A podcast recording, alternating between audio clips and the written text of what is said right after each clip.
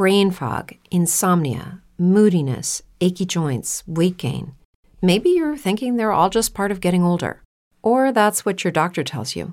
But MIDI Health understands that for women over 40, they can all be connected. Hormonal changes that happen during perimenopause and menopause are at the root of dozens of symptoms women experience, not just hot flashes. MIDI specializes in compassionate care for women in menopause. Their solutions are safe, effective, and FDA approved. Plus, they're covered by insurance. A convenient telehealth visit with a MIDI clinician can be your first step to getting personalized care. They'll tailor a treatment plan for your symptoms and health history so you can get back to feeling great. 91% of MIDI patients get relief from symptoms within just two months. When your body changes, your care should too. Book your virtual visit today at joinmidi.com. That's joinmidi.com. GPS Audiovisual Podcast. Un podcast temático 50 mujeres del cine argentino en 2020, una serie de entrevistas realizadas por Julia Montesoro a profesionales que desarrollan diversos roles dentro de la actividad audiovisual de nuestro país. GPS Audiovisual Podcast. Escúchalo desde tu plataforma favorita por Radio Trentopic.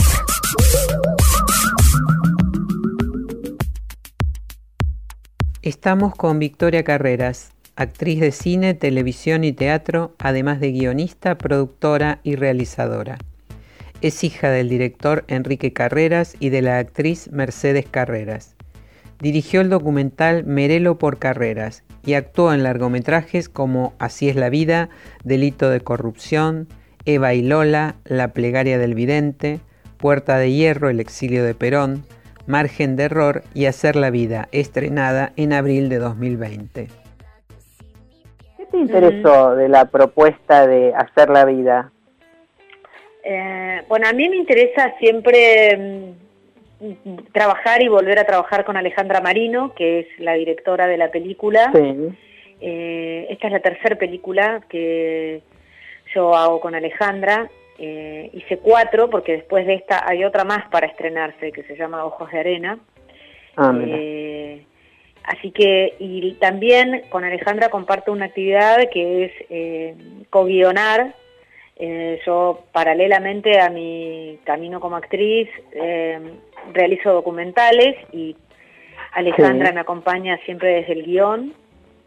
Así que, este, y también hubo algo ya hace algunos años, eh, me dirigió en un unipersonal en teatro.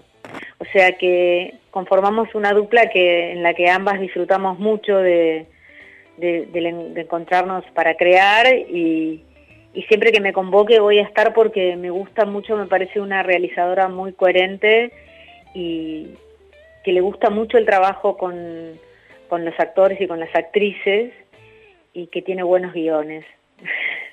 Entonces creo que Alejandra, que hacer la vida reúne esas condiciones, ¿no? Vos haces, eh, digamos, a partir de esta este largo vínculo que tenés con, con, la directora, con Alejandra Marino, y siendo vos realizadora y, guionista a su vez, ¿no? Eh, haces tu propio aporte, el aporte de tu mirada, justamente como realizadora o como guionista, cuando trabajás con Alejandra o te limitas a, a cumplir lo que ella te pide, lo que te sugiere? como directora? Mira, los, los guiones de Alejandra Marino eh, y en este caso también Marcela Marcolini, porque Hacer la vida está escrita por ambas, em, tienen... Eh, tienen los guiones tienen, o sea tienen una muy están muy bien dialogados no es necesario que eh, los actores tengamos que, que agregar texto ¿no? O sea que más que bajar el texto, uno se tiene que poner a la altura de ese texto, ¿no? O sea, y pero sí, lo que hay, eh, pero sí hay un gran trabajo y en este sentido Ale es, muy muy dedicada a eso. Sí hacemos un trabajo que tiene que ver eh, con, al menos yo lo hago, con, con trabajo con ella, que tiene que ver con imaginar todo lo que no está todo lo que no vamos a filmar y todo lo que no se cuenta en la película de ese personaje. Suponte no sé eh, cómo vive qué cosas le gustan de dónde el famoso de dónde vengo y a dónde voy. Y uno va imaginando circunstancias previas para el personaje contextos entornos cosas que son pura y exclusivamente trabajo del actor y que lo que hacen es que cuanto vos más conoces de ese personaje, cuanto vos más imaginaste de un personaje, más detalles tenés para actuar, más, eh, más mundo tenés para recrear. Eso sí lo hacemos, pero debo decir que, que los guiones están muy bien dialogados y que en las, todas las veces que me tocó trabajar con ella respetamos, te diría, casi a pie juntillas el guion. Ahora, bueno, recién mencionabas eh, trabajos anteriores con, con la directora Alejandra Marino y eh, Son Franci y El sexo de las madres, ¿no? Exacto. Y estas películas instalaron en el cine temas como el aborto clandestino y la violencia de género, temas que en ese momento, en 2012, aún estaban, permanecían semiocultos, digamos, desde el punto de vista de, desde el cine, ¿no? Por eso yo te decía que, que, que cuando Ale me llama, yo ya sé que voy a decir que sí, Mm, porque lo que veo y lo que se evidencia es su coherencia, ¿no? Eh, cuando hablamos y pensamos en el cine hecho por mujeres en Argentina con temática feminista, es insoslayable el nombre de Alejandra Marino. Yo recuerdo cuando estrenamos El sexo de las madres, no, no recuerdo exactamente el año en que fue, a ver, espérate, casi 10 años o 9 años. El sexo de las madres, sí, alrededor de Mi hija tenía 14 años, no había cumplido 15, hace 10 años más o menos. Ya. este, recuerdo lo de mi hija porque mi hija actúa en la película, entonces este, lo tengo muy presente. Y cuando nosotras estrenamos esa película, me acuerdo era mes de noviembre, eh, nos había tocado una fecha que no era muy feliz para estrenar porque en noviembre mm. hace calor y la gente prefiere salir a pasear y no meterse en un cine. Pero además de eso nos decían, ¿cómo van a hacer una película que toque la temática del aborto clandestino? como que, y, ¿no? Y, decíamos, ¿cómo, ¿cómo van a hablar de esto? Y parecía algo extemporáneo, y de hecho lo fue y tuvo, tuvo que pasar todo lo que todo lo que tuvimos que caminar y transitar para que hoy sí está instalado en la agenda y hoy sí es como políticamente correcto el tema, digamos, ¿no? Eh, pero bueno, eh, yo sé de esa coherencia de Alejandra como y de sus agallas también, ¿no? Para, para plantear temas. Sí, bueno, justamente por eso te lo, te lo mencionaba, ¿no? Porque decía esto de que eran temas en ese momento semiocultos. Era rarísimo, era poco visibilizados, ¿no? Este, sobre todo, bueno, ahora vos agregás ese dato, de un estreno en noviembre, entonces... Poco visibilizado, digamos, eran temas rechazados, no es que decíamos, además de que no, que no se, no es que la gente decía, uy, qué tema original, nadie lo tocó, bienvenido sea. No, no, era, un era un tema rechazado en su momento. Mejor de esto no hablar. Sí, exactamente. Ahora, eh, vos, eh, Victoria, filmaste también con Sabrina Farsi dos películas, Eva y Lola y Cuando ella saltó. Sí. Y entonces, de mujer a mujer, ¿qué, qué similitudes y diferencias tienen ambas directoras para vos? qué, compromiso. A ver, nunca, son dos personas muy queridas por mí. este, y, y, digamos que, que, me cuesta así como, nunca, nunca me las puse a comparar. Eh, a ver, podría... Bueno, las, las, similitudes que tienen es que ambas son muy eh, guerreras y luchadoras para sacar adelante sus proyectos. Esto quiere decir que una película tanto de Marino como de Fargi son películas eh, paridas con mucho con, mucho con mucho esfuerzo en el sentido de que eh, ellas mismas las producen. Ellas ambas son productoras de sus de sus películas. Con lo cual, el camino desde que la empezaron a soñar hasta que la terminan es un camino de poner y poner y poner esfuerzo y además eh, a veces eh, responder con sus bienes personales eh, y con, con, su, con su tomando riesgos de producción. Eso es algo que realmente yo las, las respeto y las las valoro muchísimo porque no es que se quedan en su no son mujeres que se quedan en su casa a esperar que venga alguien a poner una suma de dinero para bancarlas digamos. Y salen a, arriesgar y a generar por, por el producto. Esa sería una coincidencia. Y este diferencias eh, sí también las hay. Creo que eh, por ahí en este último tiempo Sabrina ha optado por elencos quizá con figuras más reconocibles por, de, la televisión, y en cambio Alejandra es una mujer que abreva más en actores quizá más ignotos o que vienen del teatro o, que vienen de lugares eh, más eh, con, menos fama por ahí. Esa es una diferencia entre ambas. Sí, puede ser, bueno, aunque en Hacer la Vida está Luisa Culioc y Bimbo Godoy, ¿no? Este, desde sí, pero fíjate que no estoy, hablando de la... Pero, pero son alter, digamos, Luisa en, en este momento, digamos... Eh, sí, sí, es no una figura que estén quizá en el candelero, de la refiero televisivo, ¿no? Son, Bimbo es como Bimbo que está genial en la peli, me encanta. Eh, viste que ya va haciendo como un camino eh, a contrapelo, ¿no? Porque es como de las redes, es como de la radio, es este es bien interesante cómo, cómo logra popularidad Bimbo Godoy. Sí, exactamente. Es una influencer, te diría, ¿no? Claro, sí, sí, sí es todo algo nuevo. Entonces esa mezcla de Bimbo Godoy mm. con la extraña dama, sí. Viste, es, es interesante y además que hacen madre e hija en la película, ¿no? Sí, además, exactamente. Es muy, es muy interesante ver esa relación entre Luisa Culioc y, Bimbo Godoy y unirlas, ¿no? Porque alguien que tiene toda esa expertise que tiene Luisa, como de del oficio de la telenovela, de saber de la luz, de saber de la cámara, de saber ah, con Bimbo. Fue, era interesante lo que lo que nos pasaba a todas, ¿no? A toda toda la mezcolanza de esa vecindad.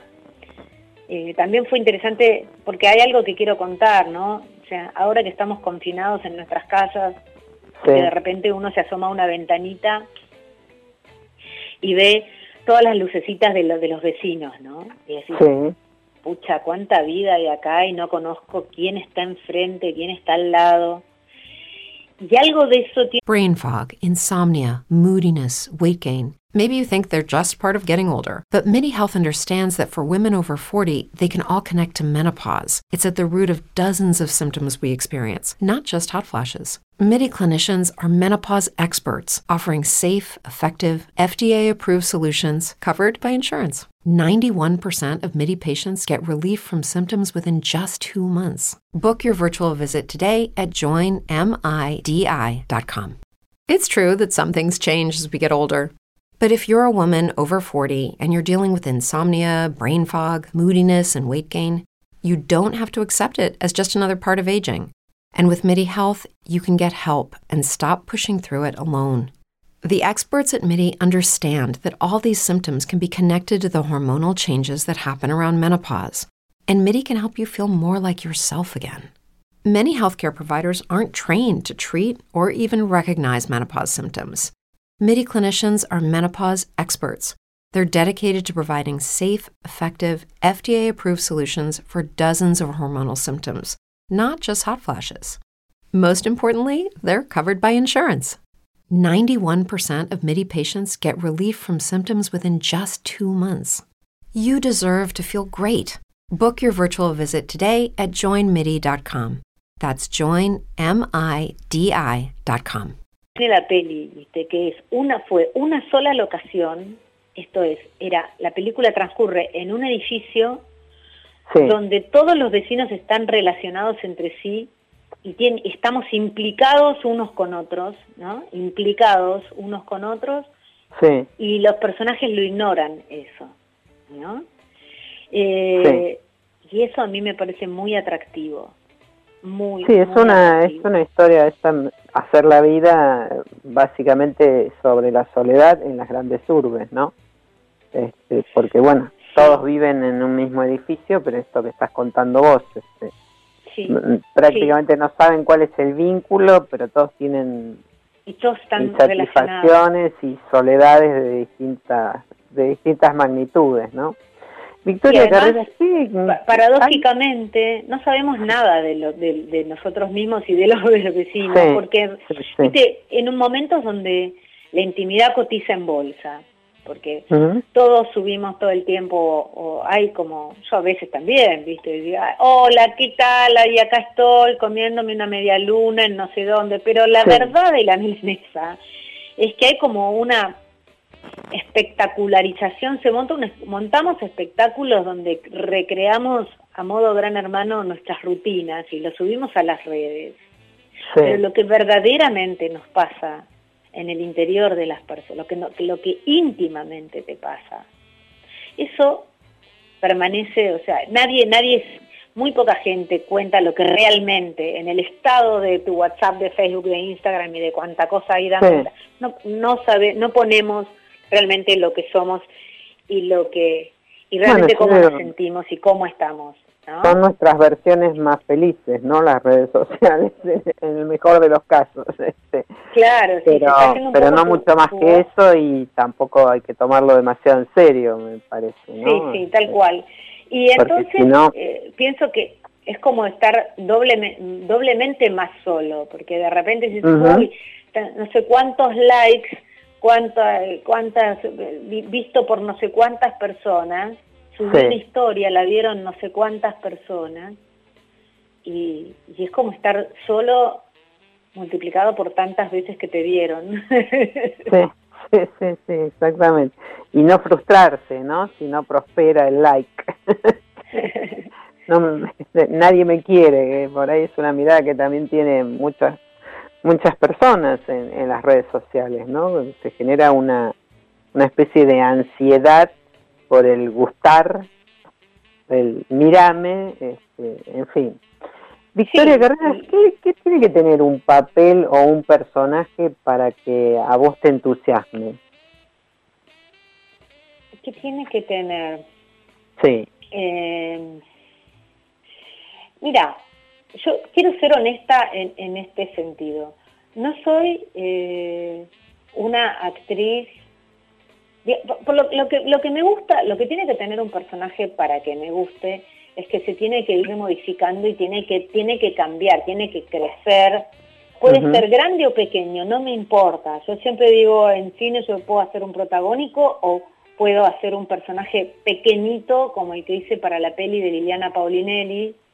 Eh, y, y, me gusta igual, y lo hago con y los acepto y los celebro y los promuevo con igual satisfacción. No, no, eh, no soy una actriz que diga, ah, bueno, solamente voy a ser un protagónico o solamente tiene que tener. Pero sí me gusta que, por más que sea una, dos, cinco, diez escenas, que empiece de una manera y termine de otra. Es decir, que yo tenga viste, alguna tela para cortar en, ese, en, ese, en, esa peripecia, que tenga una peripecia, que empiece de una manera y termine de otra, que tenga, eh, digamos, que, tenga ese, huesito, que tenga algo para morder, porque si no, este, me aburre, digamos, mm. ¿no? y no tiene que ver, repito, con, con si es un personaje de reparto o si es un protagónico, sino en cómo se desarrolla en, dentro de la película. Sí, bueno, me parece que eh, eso deberían tener todas en todas las historias, ¿no? Eh, Los personajes, pero también las historias que se cuentan. Digo. Sí, tal cual, es así. Por eso, bueno, es, es interesante, volvemos al inicio de la charla, ¿no? ¿Por qué le mm. hiciste? Y porque era un buen guion, porque me, porque me atrapó. Claro, claro. Pues tenés un, hay un aspecto de tu, se, está yendo tu, se está yendo tu voz. No sé si puedes hacer algo para mejorar el sonido. ¿No me escuchas bien? ¿Ahora me escuchas bien? Ahora te escucho mejor, sí. Ajá, bueno. Eh, no, estaba por decirte que, tus antecedentes artísticos, eh, hay una parte que es bien conocida, pero, pero hay otra que es mucho más lejana de tu familia, que es Matilde Díez, que fue actriz de la Cámara de Isabel II, ¿no? Hace 300 años. Sí. Eh, y más cerca en el tiempo, bueno, tu abuela paterna, María Luisa Santés, y bueno, tu mamá, Mercedes Carreras. Dos grandes actrices, ¿no? ¿Cómo te llevaste con el texto de, perpetuar? el recuerdo de ellas. No, cómo no. Eh, Mercedes es una mujer eh, formidable muchas gracias, Julia.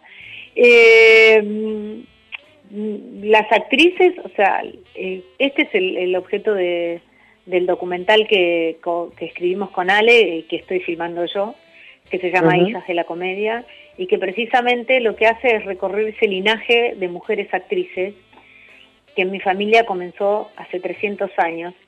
Quiero decir, creo que antes también, lo que pasa que yo puedo hago el corte en Matilde Díez porque es hasta, yo logré documentar hasta la mamá de Matilde Díez que también era actriz. Ah, es decir, que es, eh, viste, mm, desde el al 1800 nos vamos. Pero siguiendo esa lógica de que en mi familia las madres pasaron a las hijas y así, así, así, las, eh, hace 300 años que sin parar, generación tras generación, somos todas actrices, eh, y, sabiendo que en España en el 1500 había una ley que decía que una mujer se podía subir solo, solo se podía subir al escenario si era hija de actriz, de actores o de actrices. Quiere decir que si la madre de mi tatarabuela, o sea, mi chosna, estaba actuando, es porque a su vez ya era hija, porque si no, no hubiera podido. Claro. ¿Se entiende lo que digo? Entonces, la lógica indica que mis ancestras se remontan a los corrales de comedia en tiempos de Lope de Vega. Mm, mire qué dato, ¿eh? Sí, todo esto fue una investigación que a mí me llevó cinco años y que fue muy ardua y muy intensa y muy emocionante y que yo acompañé con todo un trabajo de constelaciones familiares y, y bueno, y, todo eso, ese, esa documentación que yo logré juntar más el registro y mis notas de mi trabajo interno en las constelaciones familiares, con todo eso eh, es que estamos haciendo un documental. Y ese es, es, este documental, Hijas de la Comedia, eh, o sea, hace un tiempo que está stand-by, ¿no? O, ahora lo retomaste y ¿en qué instancia está el proyecto? Y mira, yo, hija, es así. Eh, Hijas de la Comedia se empezó a filmar y vamos filmando, acorde nos va saliendo. Eh, nosotros nos, primero nos presentamos al Instituto de Cine, este, el comité nos aprobó el proyecto y bueno, y a medida que fue saliendo el dinero para filmar, fuimos filmando. Lo que ocurre es que ahora está toda la actividad paralizada por, por el COVID y, bueno, retomar. Yo de todas maneras no estoy filmando, pero lo que sí estoy trabajando es con la editora. Y bueno, eso sí podemos hacer porque es trabajo remoto, se puede hacer a la lejanía, yo le mando, le mando notas, le, digo tal, le, hago selecciones de tomas que me gustan, etcétera, y se lo voy mandando y vamos trabajando así, vamos bocetando todo lo a la distancia, claro, claro, para ir adelantando. No, podemos hacer más que eso. Para ir adelantando, digo, porque además el trabajo de edición también es muy arduo. Sí, sí, además porque porque es muy arduo, sino muy duro decir de repente eh, yo el, día que recibí la notificación del sindicato de actores de se suspende la actividad artística, se me congeló el corazón, ¿no? Porque mm. es lo mismo que nos pasa, que es este sentimiento que compartimos todos de decir, bueno, ¿y, qué hago? Y cómo, bueno, por suerte el trabajo creativo, bueno, uno siempre puede escribir, imaginar, ahora tenemos la suerte de estar en esta instancia de poder estrenar a través de Cinear, que me levantó muchísimo el ánimo y me da, me da mucha alegría lo que va a pasar este jueves, pero hay que buscar razones para, para estar eh, con, con un poco de esperanza, digamos, ¿no? Sí, sí, sí. Bueno, todos los que estamos trabajando en la cultura este, y en la comunicación es un momento muy, muy difícil. De hecho, bueno, aquí en, este programa y en, Radio Trend Topic estamos haciendo un gran esfuerzo para seguir adelante con la programación, con nuestras nuestros proyectos, pero también está todo absolutamente parado. Lo sé, lo sé.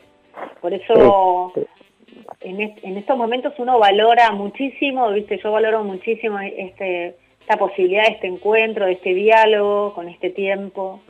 Eh, y se agradece muchísimo porque, bueno, vamos tejiendo redes de, conexiones y, vamos tejiendo la, resistencia, ¿no? Que es lo que hay que tener, ¿viste? resiliencia y todo lo, lo, todas esas palabras que parecen enormes, pero que, bueno, es la tarea hoy por hoy.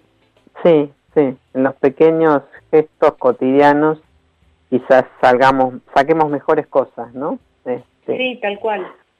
Estábamos hablando recién de, de, bueno, este antecedente de, de 300 años prácticamente de artistas en tu familia, mujeres Vos cómo, a propósito de eso, cómo, cómo te llevaste con el, con el peso de perpetuar esa tradición artística de mujeres y por otro lado un apellido como el de los Carreras, ¿no? Como se lo suele denominar el clan Carreras.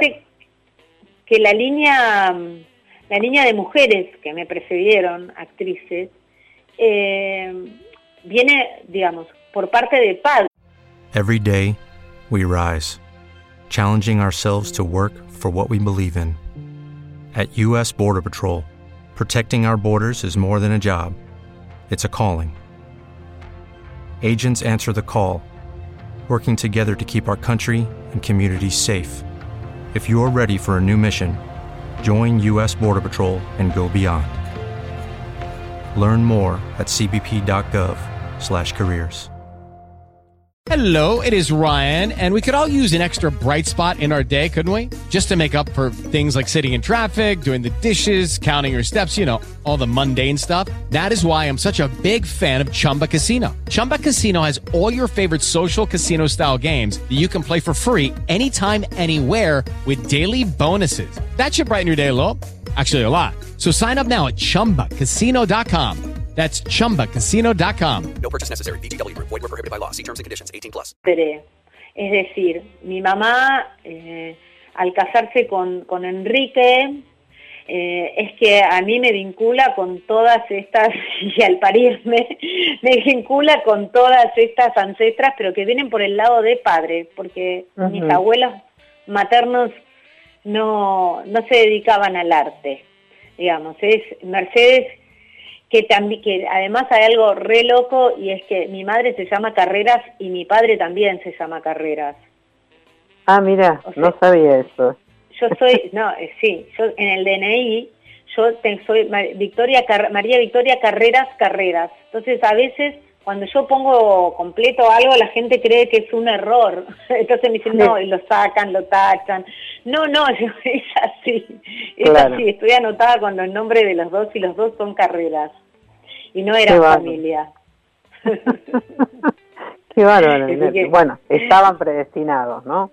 Era, era carreras en varias generaciones y perpetuarse. Este, y Así, así que el tema del apellido ya tiene esa nota de, de color.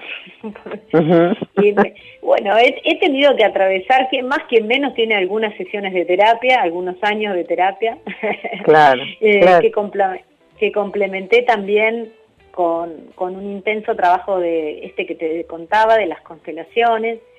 Sí. Digamos como para entender un poco... Eh, ciclos que se han repetido en la familia, ¿no? Historias. Es la pregunta de ¿te pesa el apellido?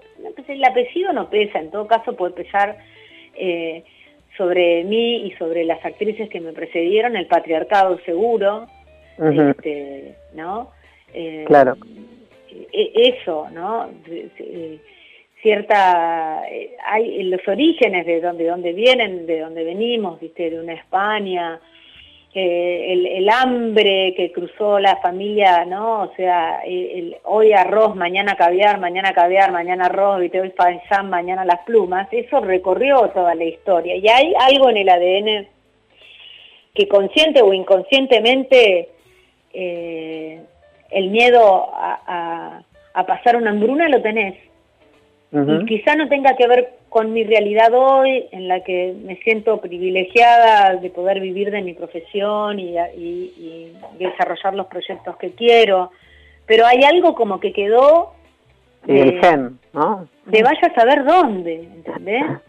De, no sé, eh, de, la madre de mi, de mi chosna, ¿viste? Que, que cuentan que, no sé, ¿viste? Napoleón entraba a la corte española, tomaba la corte española y, y mis chosnos fundaban el primer sindicato de actores de España y, al grito de nuestros hijos tienen hambre. Entonces digo, por ahí viene de ahí también, eso, esa inestabilidad de la profesión quizá ha pesado más en mí que, que, la, que un apellido famoso, digamos. Claro, sí, sí, perfectamente, perfectamente claro. Ahora, eh, hubo una primera etapa de, tu trayectoria en la que solo filmaste películas dirigidas por tu papá, Enrique Carreras. Creo que fueron seis, ¿no? Sí, pero fíjate que eso es algo que se ha repetido, ¿no? Era como que, que, los, que tiene que ver con esa tradición que yo te cuento, ¿no? De dónde vengo, de, de, las actrices se iniciaban en el, en el entorno familiar, ¿no? Sí. Eh, bueno, por eso... bastante endogámico, pero no te quiero spoilear el docu. no. no, bueno, yo tampoco lo... Pero son mis reflexiones sobre eso, ¿no? Te iba a preguntar, como... Te iba a preguntar en relación a eso, a, a propósito de esto, de esta primera etapa en la que en la que filmaste dirigida por tu papá, por Enrique Carreras. Si esto lo pensabas como una limitación o como una, si alguna vez lo pensaste como una limitación o como una imposibilidad para que otros directores vieran, te vieran como actriz como mucho más que la hija de, digamos. Eh, bueno, bueno, a ver, primero, o sea, todo tiene dos caras siempre, todo tiene su positivo y su lado B, ¿no? Eh, yo, em, mi primer trabajo, mi, primer trabajo en cine fue porque fue en una película que se llamaba Así es la vida, eh, que protagonizó Luis Sandrini, y donde eh, Sandra Sandrini eh, hacía el personaje de la nieta rebelde de Don Luis, ¿no es cierto? Y esa, ese personaje, la Tota, que es un hermoso personaje de esa película, aparecía a los 10 años. Y como Sandra y yo nos parecíamos mucho, o sea, Sandra ponele tenía 18, yo tenía 10, eh, pero nos parecíamos mucho, eh, yo, a mí me llaman para ese rol. Porque yo no tenía un fisidu rol eh, al estilo de Andrea del Bobo de Niña Bonita o Gabriela Toscano, que eran las niñas prodigio de la época, entonces, por más que, que, mi padrino era Tilio Mentasti, que era el dueño de Argentina Sonosil, no me convocaban para eso. Claro. Pero yo me moría por actuar. Quería hacer, yo ya tenía, sentía una, un deseo enorme de actuar. Pero bueno, no, no era tan fácil ser una niña prodigio, aún siendo la hija del director. Luego, yo eh, le pido después consigo mi primer, después hubo otra película a los 14 años que se llamó El Circo Tiani, sucedió en el fantástico Circo Tiani, y el autor, que era José Domignani, cuando vino a casa, venía a casa José, y estaban hablando del libro, y yo me acuerdo que en la, después de la sobremesa fui y le pedí un papel. Y me lo escribió. Pero no era que estaban y que, o sea, era como que yo me lo, me lo iba armando, ¿entendés? Me iba armando el caminito. Entonces, ¿Y, tu papá luego, qué hacía en esas ese trabajo, ¿Cómo? ¿Tu papá qué hacía en esas circunstancias? Porque vos te presentabas ahí y pedías un papel o, o sugerías y algunas veces tuve éxito al conseguirlo y otras veces no. Dependía si, si se, se, podía dar o no. No era tampoco soplar y hacer botellas. Pero bueno, esas pelis, después vino vinieron ya en la adolescencia algunas con Aries, ¿no? O sea, como pelis de humor, con el mérito. Por supuesto que me limitaron para otras películas, pero me habilitaron el, el sí en la televisión, ¿no es cierto? O sea, entonces tenía tenía como una contrapartida, ¿no? Eran populares, eran industriales y me habilitaron un camino en la tele. Eh, ¿Y vos, vos, vos podías comprender o advertir que ese mundo del cine, en, esa etapa del cine, era casi excluyentemente masculino o no, no percibías esto? No, no, en ese momento no lo percibía.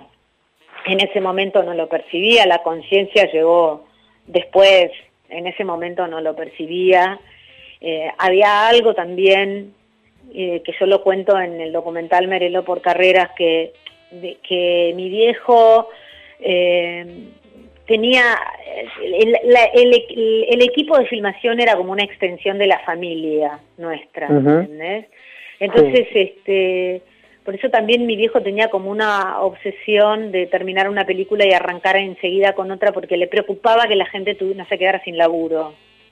¿no? Y, y yo te puedo hablar de nombres que hoy los recuerdo, qué sé yo, eh, de, Cuevas, viste, el, segundo del eh, asistente de dirección Orlando Zumpano, segundo asistente Cuevas. Son nombres que para eran familias ya. Pero yo en ese momento no me daba cuenta de lo que ahora me doy cuenta cuando veo las fotos de fin de rodaje, que eran todos tipos. Es decir, cuando aparecía una mujer era la segunda del peinador, o sea, el peinador Roley y abajo había una peinadora. ¿Entendés? Claro. Eh, vestuarista Horas Lance y abajo Rosita, ¿entendés? Pero abajo Rosita. Claro. no había cabezas de área, no, no, no. Sí, sí, sí, sí, sí. sí. que realmente eran las impulsoras de, del gran Había portadoras de, negativo en Laboratorio Sales, eso sí. La gente ahora nos deben decir de qué carancho está hablando eh, Victoria Carrera, cortadora de negativo. Pero bueno, las películas se hacían en celuloide y se pegaban en la moviola, qué sé yo. Exactamente. Eh, había había otros oficios del cine que, bueno, con el digital desaparecieron, para, desaparecieron. directamente.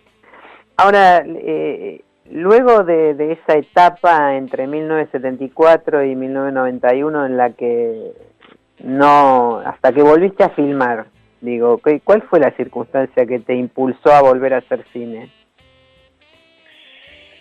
La circunstancia, primero una, una necesidad muy muy profunda de volver a filmar y, eh, y, lo que yo sentí en ese momento es, bueno, si el cine, o sea que claramente yo había terminado de hacer películas eh, en la década del 90 al lado de mi padre y yo empecé a, si dije, si el cine no se acerca a mí, yo me acerco al cine.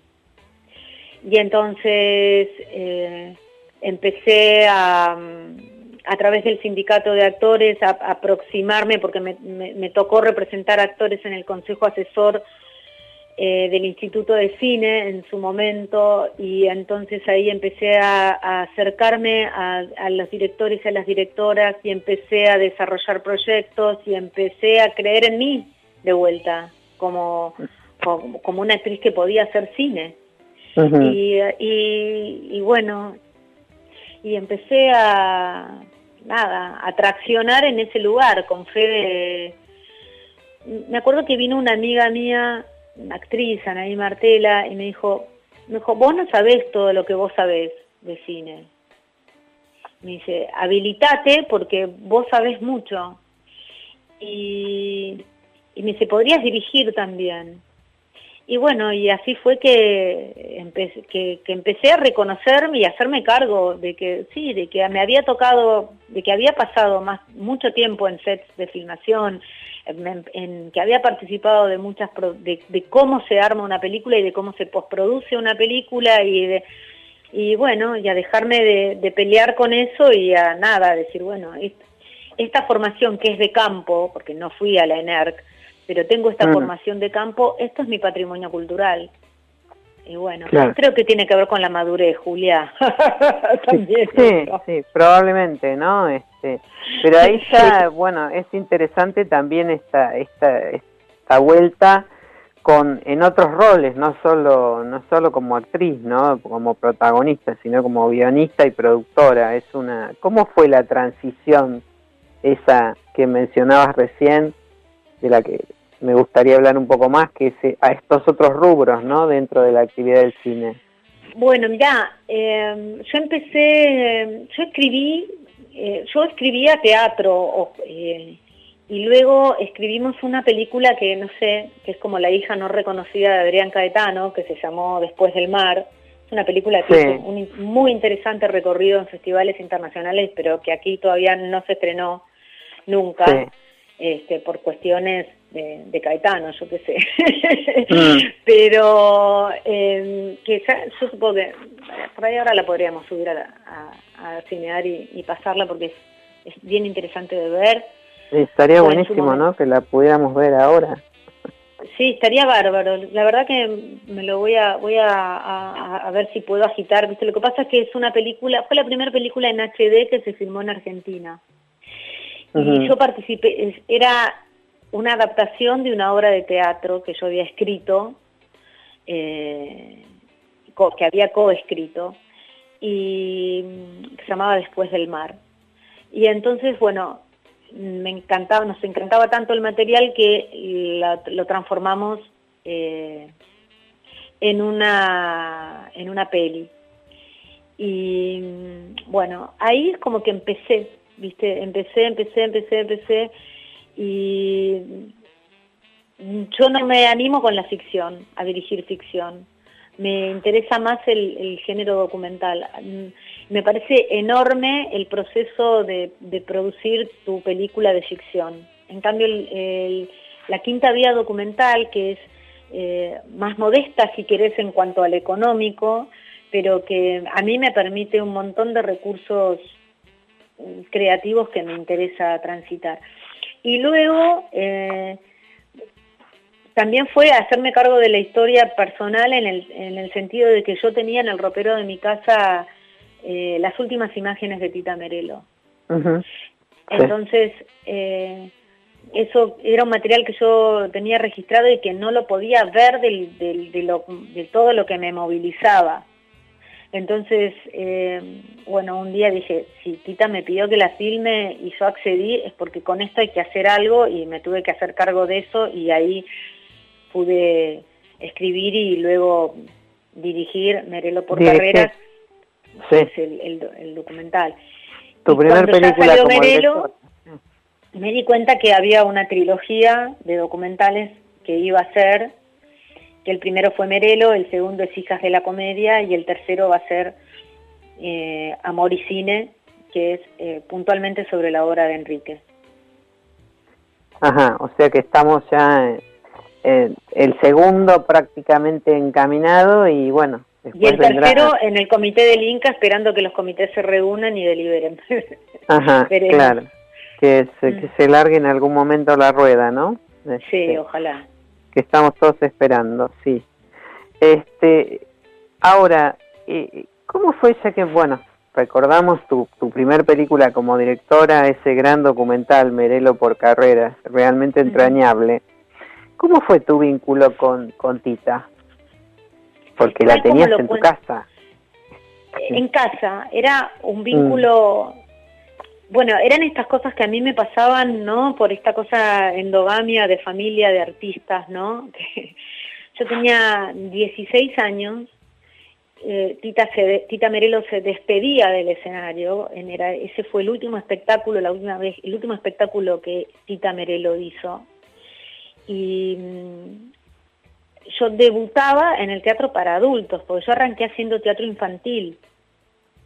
Ajá. Y, y todo eso sucedía en el Teatro Odeón de Mar del Plata, que era un teatro que mis padres habían construido de la nada. ¿no? En un lugar donde había un teatro que era el Teatro Odeón, que se había quemado, ellos reconstruyeron el Teatro Odeón.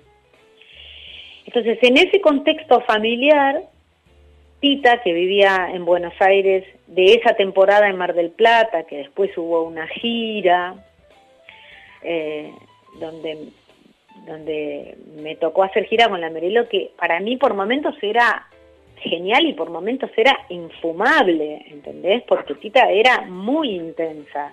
Tenía una personalidad fuerte, sí. ¿Qué sé yo? Era una señora mayor eh, a la que amo y amé, pero como pero por ejemplo, yo tenía 17, 16, 17 años, terminábamos de hacer dos funciones y al sábado, domingo a la mañana Tita quería salir a caminar y quería salir a caminar conmigo, por ejemplo, y estábamos en Junín.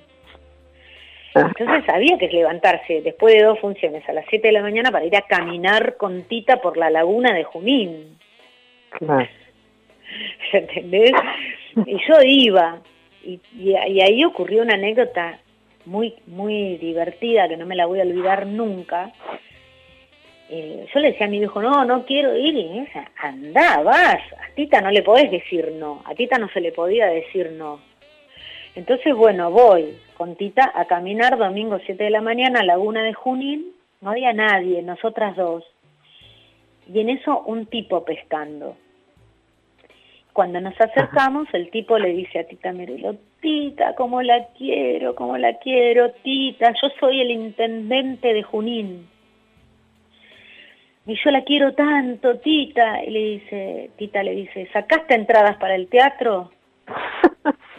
y el tipo le dice, bueno, no, no, en realidad todavía no, no, pero la voy a ir a ver, Tita, porque yo la quiero, la quiero tanto. Y ella lo mira y le dice, si me querés tanto, pagame las expensas. yo quedé así. Bueno, vamos, Tita, no, no, si me querés tanto, pagame un bife le dice al tipo. claro. mirá, no sabía dónde meterse, bueno, bueno, nos fuimos caminando y yo, o sea, Vos tampoco en ese momento no me daba cuenta, no, no podía, o sea, eh, no podía medir el impacto, el cagazo que metía Tita a los varones. Cómo los ponía en su lugar, era increíble, era increíble, era genial. Ahora, bueno, Victoria, seguiríamos hablando mucho más, este, pero a partir de esto, este, esta mirada tuya sobre Tita y esa, esa impronta que dejaba como mujer eh, y, y, a dónde ubicaba a los hombres, ¿no? Digo, en relación a vos, ¿hubo algún momento puntual a partir del cual asumiste una mirada feminista sobre tu actividad? Eh, cuando mi vuelta al cine fue de la mano de mujeres, ¿no? Si bien también filmé con Gonzalo Calzada y al que adoro y con el que volví, con el que hice también varias pelis, pero tiene que ver con con darme cuenta que yo siempre digo cómo hizo, como cuando me preguntan cómo hizo tu viejo para filmar 97 películas y yo dije porque tenía a mi mamá atrás también, claro. ¿no? Eh, la hago muy responsable de toda esa producción, ¿no? Y, y empezar a, dar, a darme cuenta que ese trabajo invisible que quizá hizo mi vieja es, se replicaba en un montón de otras mujeres que estaban invisibilizadas en, en el cine. Y, y, y, bueno, y también empezar a tomar conciencia no solo de, los efectos del patriarcado en, en la profesión, sino también en mi cultura, en mi formación, en mis sistemas de relaciones. Eh, es como un, yo digo que a la madurez soy puber feminista porque es como un despertar de conciencia en el que me siento hermanada con muchas mujeres que están en el mismo proceso que yo y en el que ya no, donde ya no se puede mirar para otro lado. Eh, y, doy gracias a, podría no haberme pasado y podría haber seguido eh, anestesiada, como por ahí estuve mucho tiempo. Yo siempre me decían rebelde, ¿no? La rebelde de la familia, me decían. Esa rebeldía no era más, no, era locura juvenil, era por ahí una conciencia que, que se estaba empezando a despertar en mí. Claro. Bueno, la rebelde de la familia que de todas maneras hoy es una gran gran luchadora feminista dentro del cine y fuera del cine también, actriz, productora, realizadora, bueno. Uh, me, da impresión que me lo digas así. Soy remadora, somos remadoras, todas, todas compartimos compartimos espacio. Yo me siento muy, no me siento muy diferente de, de, todas mis compañeras con las que comparto espacios feministas y, y las veo y me emocionan y, y veo el esfuerzo que estamos haciendo por construir desde otro lugar, con todas las dificultades que, que nosotras mismas, ¿no? Que, porque no es tan, no es que hay las, las mujeres todas nos queremos y es fácil construir entre nosotras. No, también tenemos nuestras peleas, también tenemos nuestras, nuestras tensiones y tiras y aflojes y para acá y para allá, pero me emociona mucho ver eh, la claridad y la tenacidad que estamos cada vez más eh, desarrollando para, para, para, ocupar nuestros espacios. Eh, y, ¿no? y, seguir adelante. ocupar los espacios. ¿no? Y seguir adelante. Victoria Carreras, un placer inmenso esta larga charla que de todas maneras quedó corta este, con vos aquí en GPS Audiovisual Radio, pero bueno, ya nos tenemos que despedir. Este, te abrazo, te abrazo grande, grande, te agradezco mucho todo este espacio y ya nos estamos viendo cuando esto pase un poco nos encontraremos eh, porque siempre estás apoyando y, y, y, sos una gran luchadora talentosa también. Te agradezco tanto. Okay, round two. Name something that's not boring. A laundry? Ooh, a book club. Computer solitaire, huh? Ah, oh, sorry. We were looking for Chumba Casino. That's right. ChumbaCasino.com has over 100 casino style games. Join today and play for free for your chance to redeem some serious prizes. ChumbaCasino.com. No purchase necessary. Full prohibited by law. 18 plus terms and conditions apply. See website for details.